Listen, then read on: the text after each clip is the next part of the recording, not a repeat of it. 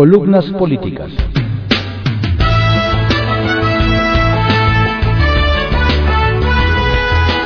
Continuamos con la audiosíntesis informativa de Adrián Ojeda Román, correspondiente a hoy, miércoles 4 de mayo de 2022. Demos lectura a algunas columnas políticas que se publican en periódicos de circulación nacional. En privada, por Joaquín López Dóriga, que se publica en el periódico Milenio. Volando bajo. Cuando en mayo de 2021 la Administración Federal de Aviación del Gobierno de Estados Unidos, FAA, degradó a la Agencia Federal de Aviación Civil, AFAC, su equivalente en México, de categoría 1 a categoría 2, por no cumplir con los estándares de seguridad aérea de la Organización de Aviación Civil Internacional, el presidente López Obrador declaró que no era un asunto grave, que la medida era para ayudar a las aerolíneas estadounidenses, que no afectaría a las compañías mexicanas porque están más dedicadas al transporte interno ya estamos viendo el asunto, pero no es un tema delicado, remató. Esa declaración confirma el desconocimiento que tiene de los asuntos que afectan la economía del país y la falta de información que se allega o le acercan sus funcionarios, que no se atreven a decirle la verdad y menos a contradecirlo. Le tienen pánico. En este caso, la sanción de la FA, y nadie se lo dijo, impide que las aerolíneas mexicanas aumenten o abran nuevas rutas a Estados Unidos, lo que deja todo el mercado a las estadounidenses, que es lo que sí traía bien. Entonces las voces oficiales trataron de atenuar la sanción recordando que en 2010, en tiempos de Felipe Calderón, la AFA también degradó a la Autoridad Aeronáutica Mexicana. Lo que es cierto, pero también que lo resolvió en cinco meses, ya aseguraron que en agosto pasado ya la habrían recuperado. Pero nada. Estamos en mayo de 2022. El día 25 se cumple un año de la degradación y no hay vistos de arreglo. Esto es otra expresión de la incapacidad de aceptar lo que no quieren ver y de gerenciar el gobierno, negando, dando otros datos, atacando y descalificando a quienes difieren así en los tiempos gloriosos de la 4T. Retales 1. Confía. Ayer preguntaba qué iba a decir López Obrador ante el anuncio del subsecretario de Estado Brian Nichols, en el sentido de que el presidente Biden, contrario a lo que le había pedido, no invitaría a los gobiernos de Cuba, Nicaragua y Venezuela a la Cumbre de las Américas de junio en Los Ángeles. Pues a su estilo, dijo que él hablaba con el dueño del circo, Biden, no con sus actores, Nichols. Ya veremos lo que le dice Mr. Ataide y cómo reacciona. El domingo estará en La Habana. 2. Confusión. El mismo lunes por la noche, la Secretaría de Salud informó que la semana pasada habían muerto 200 personas por COVID y ayer el presidente declaró que estaban muriendo uno al día. De nuevo, el cruce de cables y sus datos. Y tres, Huay. Muchas críticas recibió ayer el embajador Ken Salazar, quien en el Día Mundial de la Libertad de Prensa tuiteó un mensaje para reconocer los esfuerzos del gobierno de López Obrador para reducir la impunidad y arrestar a los perpetradores que han asesinado a periodistas. ¿Cómo se dice en inglés es un honor estar con Obrador? Día con día, por Héctor Aguilar Camín, que se publica en el periódico Milenio. Polarizar. Como batalla campal ha descrito el inteligente y refinado senador de Morena, Héctor Vasconcelos, la contienda electoral que se avecina. Vasconcelos pertenece sin alardes al círculo cercano y leal al presidente, y sabe de qué está hablando. Para muchos es inentendible políticamente que el presidente se disponga a enviar otras dos propuestas de reforma constitucional a un Congreso donde la oposición ha dicho ya que las rechazará. A muchos otros les parece un salto fuera de la caja tratar de dividir las aguas de la vida pública entre traidores y patriotas. Ambos cosas cobran sentido si se piensa que el presidente se prepara en efecto para una batalla campal y que lo que necesita es polarizar los bandos, separarlos y enconarlos. Camino a la elección de 2024 para que esta, en el fondo, sea un plebiscito, un voto sí o no, a favor o en contra del presidente. Será su manera de estar en la boleta. Mandar al Congreso reformas que se saben que serán rechazadas tiene el sentido de aprovechar el rechazo para polarizar también ahí. En el caso de la reforma electoral, el rechazo desatará la diatriba presidencial contra quienes no quieren la democracia verdadera, la democracia directa y defienden una institución caduca y antidemocrática, según él, símbolo del neoliberalismo político que el país debe dejar atrás. Más polvorita lleva dentro de la polarización inducible con la segunda reforma que se enviará al Congreso la que propone constitucionalizar el dominio del ejército sobre la seguridad pública, entregando el mando de la Guardia Nacional a la Secretaría de la Defensa. Si la oposición rechaza esta reforma, estará emitiendo un voto de desconfianza cuando no de censura hacia el ejército y el presidente. Podrá ser suyo el agravio que los conservadores infligen a la dignidad de las Fuerzas Armadas, las cuales, como sabemos, no son sino pueblo uniformado. Todo esto tiene lógica de polarizar la contienda electoral de modo que se vuelva un plebiscito. El presidente parece estar seguro de que en un mano a mano plebiscitario todavía tiene los votos suficientes para ganar. Yo la verdad lo dudo mucho. Creo que ese tren ya pasó. Arsenal por Francisco Garfias, que se publica en el periódico Excelsior. Línea 12. Impunidad o uso político de la tragedia. Las denuncias de que prevalece la impunidad en el caso de la línea 12 del metro le molestan mucho al presidente López Obrador. Las hacen, asegura, politiqueros que quieren sacar raja con el dolor humano. Habría que preguntarle, ¿es mejor no decir o informar nada? callar sobre las omisiones, que nadie se entere para que nadie cuestione. La realidad es que un año después del colapso no hay un solo detenido, pero sí muchas dudas sobre los responsables de esa tragedia que dejó 26 muertos, un centenar de heridos y 400.000 personas afectadas en su movilidad diaria. La sensación de impunidad sigue ahí. Ya pasaron 365 días y ni siquiera han comparecido la entonces directora del metro, Florencia Serranía. Renunció y se esfumó. Las familias de las víctimas están en espera que se castigue a los responsables. No basta con la reparación del daño para cumplirles. La noche de ese 3 de mayo de 2021, Claudia Sheinbaum llevaba más de dos años y medio en la jefatura de gobierno de la Ciudad de México. El derrumbe del convoy ocurrió durante su mandato. Pero ella se lava las manos. Dice que las causas tienen que ver con una mala construcción y un mal diseño. Se cayó una trave y no fue un problema de mantenimiento, declaró, ayer a Mario Ávila de Radio Fórmula. La línea 12 se construyó cuando Marcelo Ebrard, uno de sus competidores por la candidatura presidencial de Morena, era jefe de gobierno. La construcción la hizo Grupo Carso la jefa de gobierno, también habló de la explotación política de la tragedia. Se fue encima de los diputados del PAN que la cuestionan y que colocaron un monumento a las víctimas en la Avenida Reforma. Son ruines e inmorales. Les va a ir muy mal, advirtió. Ya que estamos 365 días después del desplome, la Fiscalía de la Ciudad de México informa que buscará imputar a 10 exfuncionarios por los delitos de homicidio, lesiones y daños culposos. Uno de los investigados es Enrique Orcasitas, exdirector de Proyecto del Metro Conebrard. En los seis años de Felipe Calderón en la presidencia, se registraron 120.463 homicidios dolosos.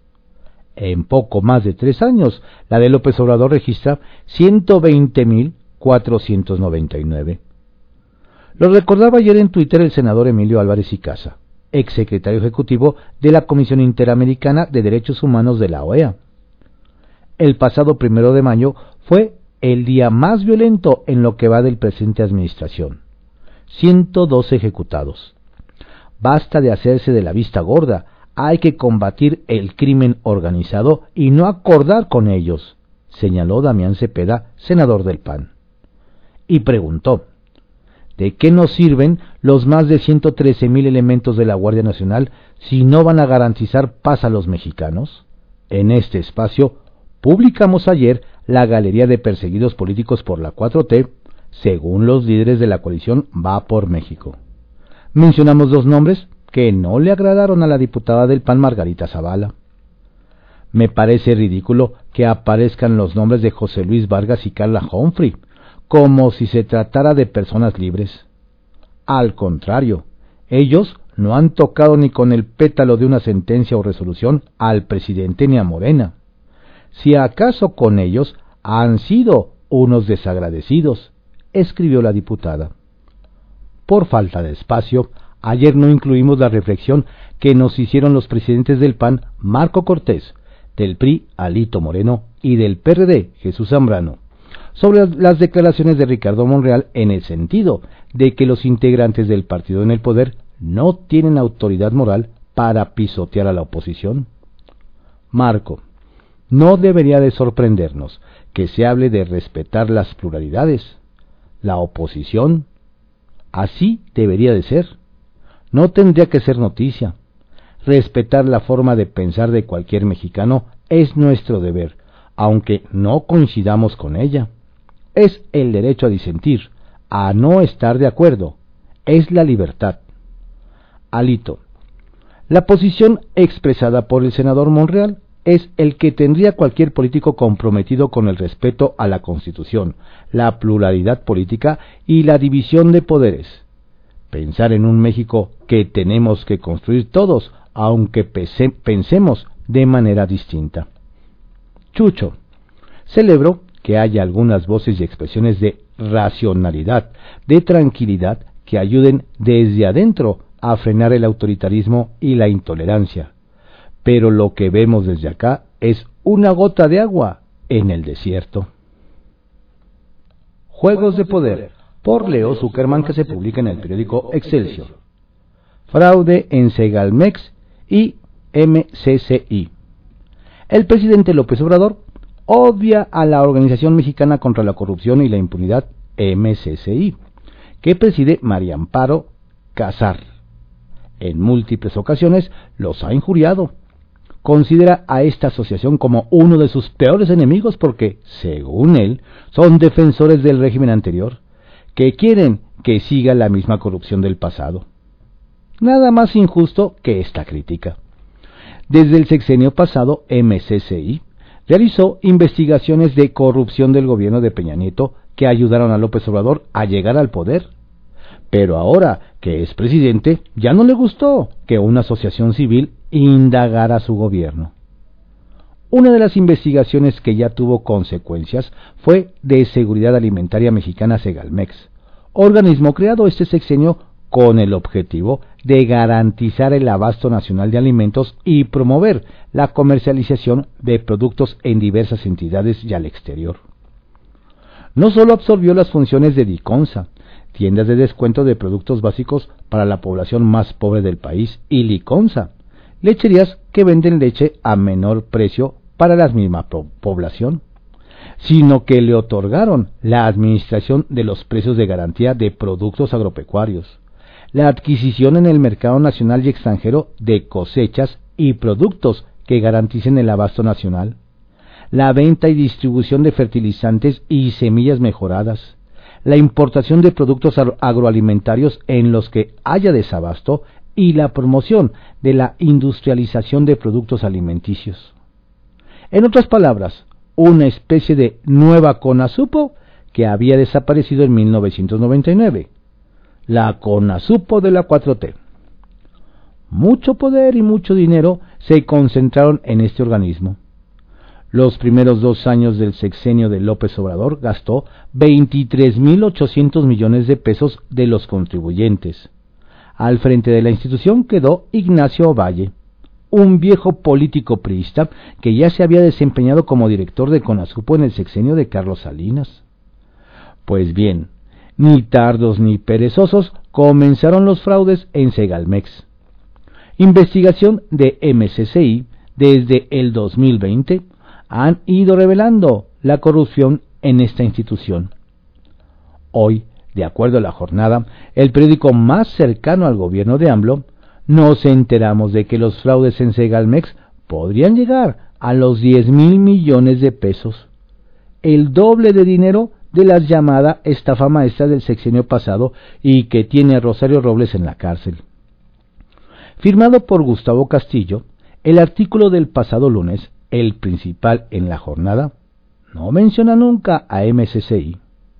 Informa, eso sí, que el caso de Segalmex ya lo tiene la Fiscalía Especializada en Materia de Delincuencia Organizada de la Fiscalía General de la República. A la CONASUPO de la 4T la están investigando por una red de corrupción involucrada en desvíos de inventarios de maíz y frijol, nóminas fantasma, simulación de operaciones relacionadas con la compra de leche, granos básicos y trigo, así como de pesticidas, gastos en transporte de productos agrícolas subutilizados de bodegas propiedad de Segalmex, adquisición de granos a productores que no requerían subsidios y venta de los productos a empresas privadas por debajo de los precios de garantía. Tanto el Servicio de Administración Tributaria como la Unidad de Inteligencia Financiera ya están averiguando a dónde fue a parar el dinero de las corruptelas. MSCI, sin embargo, había adelantado que la red de corrupción de Segalmex está vinculada con la inmobiliaria Grupo Aura, que construye cuatro desarrollos de lujo en Yucatán. Además, el exdirector de Administración y Finanzas de la dependencia René Gavira había adquirido un departamento de lujo en San Antonio, Texas, un tiradero al mejor estilo priista. Y aunque Ovalle despidió a varios funcionarios presuntamente implicados, él había salvado el pellejo. Sin embargo, el pasado 19 de abril, el Ejecutivo ya no pudo sostener más a este personaje que en los años 70 del siglo pasado le dio trabajo al joven Andrés Manuel López Obrador en el Instituto Nacional Indigenista. Según el artículo de la jornada, Ovalle ya compareció en la Fiscalía por los más de 15 carpetas de investigación que se abrieron por este caso. Mientras tanto, el exdirector de Segalmex ha sido designado por el presidente como coordinador del Instituto Nacional para el Federalismo y el Desarrollo Municipal habla bien del gobierno de AMLO que esté investigando estos fraudes. Sin embargo, honor a quien honor merece. Aunque no lo reconozcan ni el presidente ni la jornada, MSCI fue la organización que indagó y encontró este caso de corrupción. Capital Político, por Adrián Rueda, que se publica en el periódico Excelsior. El fantasma de Florencia en la 4T. Pues ¿qué le deberán en la 4T a Florencia Serranía que hasta la jefa de gobierno parece dispuesta a inmolarse con tal de, de que la exdirectora del metro no sea importunada con nada de la tragedia de la línea 12? Y no solo Claudia Sheinbaum, sino los serviles diputados de Morena que, sin la menor empatía con las víctimas, se negaron a realizar una sesión solemne en memoria de los 26 pasajeros muertos. Ha pasado un año y es hora de que los morenos no han podido cerrar este tema. Y todo por defender a ultranza a los posibles responsables, sin importar que incluso sus propios dictámenes arrojen que están más que implicados en la tragedia. El tema es tan álgido que la propia jefa de gobierno declaró que ella sí puede ver a los ojos a las víctimas, lo que ocasionó que desde la oposición le reviraran para decirle que con que los reciba para escucharlos sería suficiente, aunque no los viera ni a los pies. Sheinbaum no ha dado a conocer el tercer peritaje de la empresa noruega DNV, en donde se asegura que la falta de mantenimiento de la línea 12 contribuyó a la tragedia. El dictamen está listo desde enero, pero el gobierno no lo quiere dar a conocer. A pesar de ello, la jefa de gobierno aseguró que la tragedia no fue por falta de mantenimiento, sino por el pésimo diseño y la mala ejecución de la obra, lo que obviamente caería en la cancha de Marcelo Ebrard. Sus declaraciones se dan en los momentos en que hay una abierta pugna entre Claudia y el canciller, las dos principales corcholatas para suceder en 2024 al presidente. Hubiera sido más fácil para la 4T que compareciera Florencia y que la investigaran. O sea, quemar el fusible para que la descarga no le llegara a Sheinbaum. Total, no le iba a pasar nada, pues la carnala Ernestina Godoy es empleada y se alinea. Pero no, a fuerza hay que defender a Serranía, a pesar de su probada ineptitud al frente del metro que ocasionó varias tragedias. Algo le deben o algo le sabe la exfuncionaria, donde los morenos prefieren ser el costal antes de que ella sea tocada. El tema predominó ayer en Donceles. A pesar de que Morena hizo todo lo posible para que la tragedia en la línea 12 no se tocara, la oposición les comió el mandado y se las arregló para apropiarse de la tribuna por casi dos horas. Los suspiritos azules pudieron sostener de fijo en la tribuna a su coordinador Christian von Roerich, caminando al filo del reglamento para mantener el tema. El debate lo ganó la oposición. Fue raro ver en las curules de la bancada del PAN carteles con los colores de Morena denunciando el hecho, y los de Morena con los colores panistas. Algo pasó, que hubo un intercambio de personalidad entre esos partidos.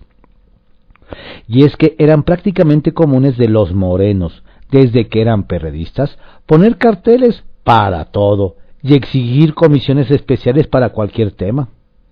Entonces, ¿no les parecía inmoral lucrar con las víctimas de la guardería ABC o de los 43 de Ayotzinapa? Hoy sí. Los panuchos eran moderados y menos estridentes, pero hoy hasta parecen morenistas con piel azul poniendo antimonumentos. Los pejistas, por su parte, parecen panistas con piel marrón. Algo pasó. Centavitos.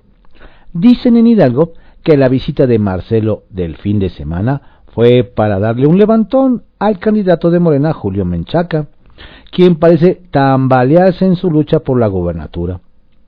Pronto estará también por esas tierras Sheinbaum, pues al parecer la priista Carolina Vigiano empieza a repuntar y la 4T ya anda nerviosa.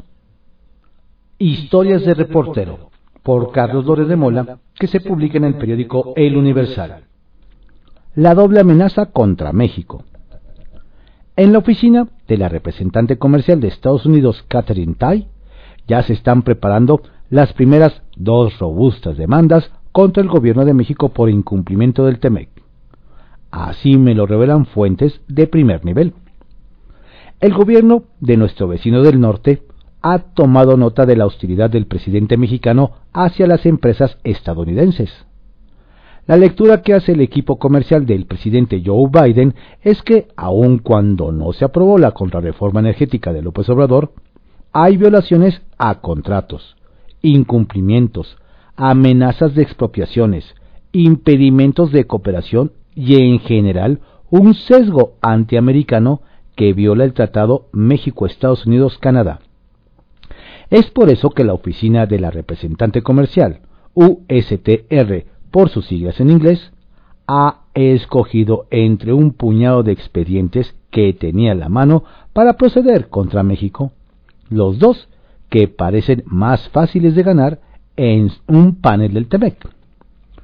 Si en las próximas semanas se toma la decisión final de proceder contra México, podría desatarse un grave peligro y un alto costo.